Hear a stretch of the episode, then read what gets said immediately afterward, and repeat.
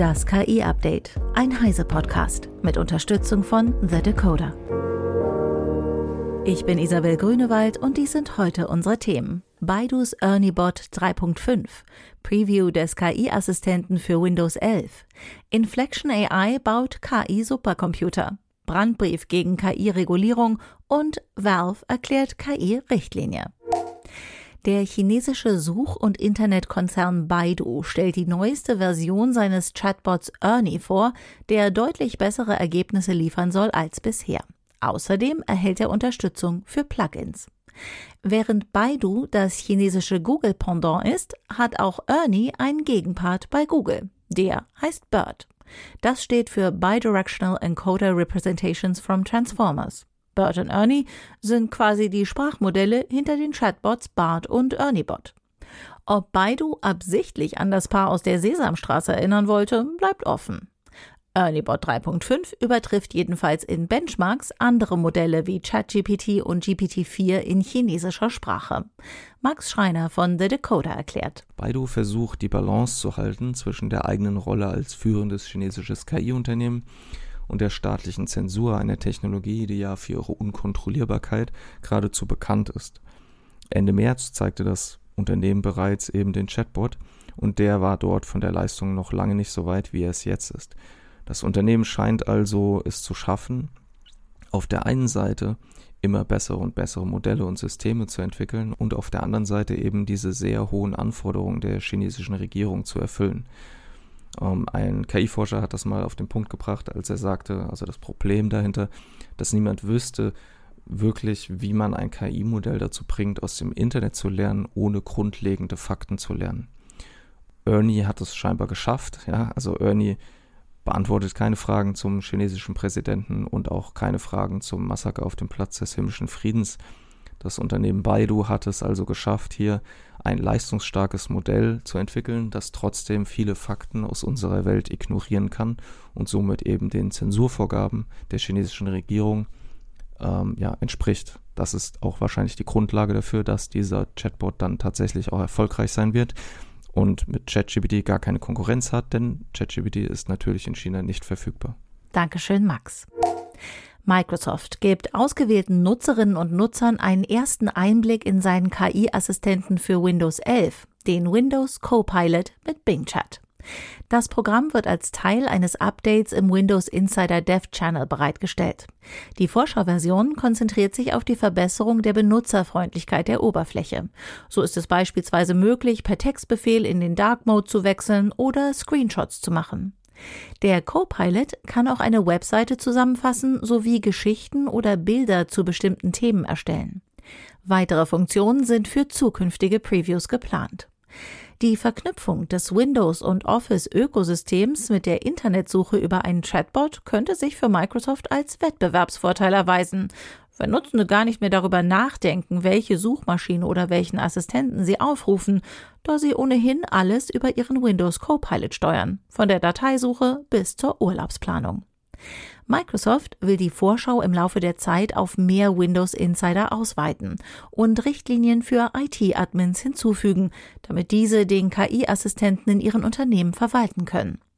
In Zukunft soll der Windows Chatbot auch Anwendungen von Drittanbietern unterstützen. Derzeit klappt nur die Steuerung von nativen Windows-Funktionen. Auch die Finanzierung hat Microsoft bereits angedeutet. In den Antworten des Chatbots soll Werbung eingeblendet werden können.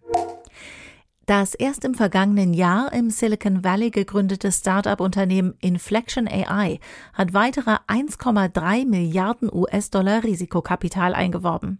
Damit baut es zusammen mit Partnern einen KI-Supercomputer mit rund 22.000 Rechenbeschleunigern vom Typ NVIDIA H100, kurz Hopper. Christoph Windig von der CT hat die Einzelheiten.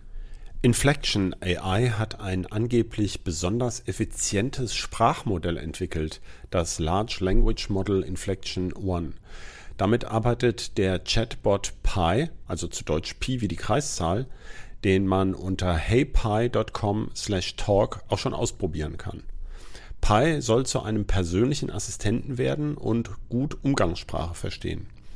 Um das Sprachmodell zu verbessern, will Inflection AI einen der bisher stärksten KI-Supercomputer bauen und hat dafür sehr viel Geld von IT-Milliardären eingesammelt, unter anderem von Bill Gates, von dem langjährigen Google-Chairman Eric Schmidt und dem LinkedIn-Gründer Reid Hoffman.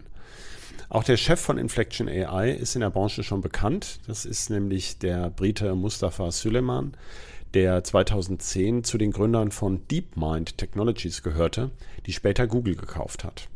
Was soll der Inflection Supercomputer denn leisten? Ja, würde der Inflection Supercomputer jetzt schon laufen, dann würde er laut Firmenangaben Platz 2 haben auf der Top 500 Liste der 500 weltweit schnellsten Superrechner. Er ist damit ähm, stärker als der bisher stärkste europäische Supercomputer Lumi in Finnland, der seit letztem oder vorletztem Jahr läuft. Inflection ist aber für ähm, KI-Algorithmen optimiert und äh, liefert für diese noch mehr Leistung, weil die mit anderen Datenformaten arbeiten, also konkret mit FP16 Gleitkommazahlen. Und damit wäre er dann einer der bisher weltweit stärksten KI-Rechner es sind allerdings noch weitere Projekte angekündigt, die, von denen man noch nicht weiß, wann sie fertig werden. Ähm, zum Beispiel in der Cloud von Microsoft, also Microsoft Azure, in Google Cloud, Oracle Cloud und Nvidia selbst. Die wollen jetzt, die haben ja diesen Selene oder Selene-Rechner schon auf der Top 500 Liste, also Nvidia selber. Und da soll jetzt in diesem Jahr ein Nachfolger namens EOS den Betrieb aufnehmen. Der Inflection Supercomputer könnte bis zu 30 Megawatt elektrische Leistung verheizen. Das entspricht der Leistung der Turbinen eines großen Verkehrsflugzeugs. Damit könnte man also mehrere tausend Einfamilienhäuser heizen. Grob geschätzt füllen die Systeme mit den 22.000 Nvidia-Karten fast 690 Serverschränke und dafür bräuchte man ungefähr die Fläche eines halben IKEA-Einrichtungshauses. Vielen Dank, Christoph. Mehr als 100 Führungskräfte europäischer Unternehmen, darunter Airbus und Siemens, haben in einem offenen Brief die vorgeschlagene EU-Verordnung zur künstlichen Intelligenz kritisiert. Der aktuelle Entwurf würde die Wettbewerbsfähigkeit und technologische Souveränität Europas gefährden. Vor allem bei Systemen generativer KI, die neue Texte, Bilder, Musik oder Videos oft auf Basis geschützter Werke und den damit trainierten Modellen generieren kann, drohen den Briefeschreibern zufolge Rückschläge.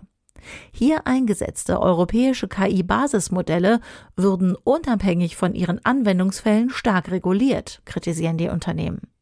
Gemeint sind damit Foundation Models, wie das hinter ChatGPT von OpenAI oder Luminous von Aleph Alpha. Unternehmen, die in Europa solche Systeme entwickeln und implementieren, würden mit unverhältnismäßigen Compliance-Kosten und Haftungsrisiken konfrontiert. Eine solche Regulierung könnte dazu führen, dass hochinnovative Firmen ihre Aktivitäten ins Ausland verlagern und Investoren ihr Kapital aus der Entwicklung europäischer KI-Systeme abzögen. Als Reaktion auf die Kritik erklärte einer der Verhandlungsführer des EU-Parlaments, Dragos Tudorace, es sei bedauerlich, dass die aggressive Lobby einiger weniger andere seriöse Unternehmen gekapert habe. Dies untergrabe die unbestreitbare Führungsrolle, die Europa bei der Regulierung weltweit übernommen habe. Valve sperrt Spiele mit KI-Inhalten, die eine Urheberrechtsverletzung darstellen, von seiner Spieleplattform Steam aus. Das teilte das Unternehmen mehreren US-Medien mit, nachdem in den sozialen Medien Diskussionen über Valves Umgang mit KI-Assets in Videospielen laut geworden waren. Wir lernen weiterhin über KI, die Möglichkeiten, wie sie in der Spieleentwicklung eingesetzt werden kann und wie wir sie in unseren Prozess zur Überprüfung von Spielen einbeziehen können, schreibt Valve in einem Statement. Grundsätzlich wolle man so viele Spiele wie möglich auf Steam veröffentlichen. Es sei aber schwierig bei KI genau zu wissen, ob ein Entwickler auch wirklich die Rechte an den Inhalten hat. Valve betont, sich an geltendes Recht zu halten, gesteht aber ein, dass die Gesetze erst am Anfang stünden. Wenn sich diese Gesetze und Richtlinien entwickeln, wird sich auch unser Prozess ändern, schreibt Valve. Zuvor hatte die Plattform mehreren Entwicklerinnen und Entwicklern E-Mails mit der Information geschickt, dass ihr Spiel wegen seiner KI-Inhalte gelöscht werde. Viele hatten das so interpretiert, dass Valve grundsätzlich alle Titel mit KI-generierten Inhalten von seiner Spieleplattform entfernt. Perspektivisch wird Valve Spiele mit KI-generierten Inhalten wohl kaum kategorisch ausschließen können. KI wird schon bald nicht mehr aus der Entwicklung wegzudenken sein und Dialoge, Musik und Assets generieren. Das war das KI-Update von Heise Online vom 3. Juli 2023. Eine neue Folge gibt es jeden Werktag ab 15 Uhr.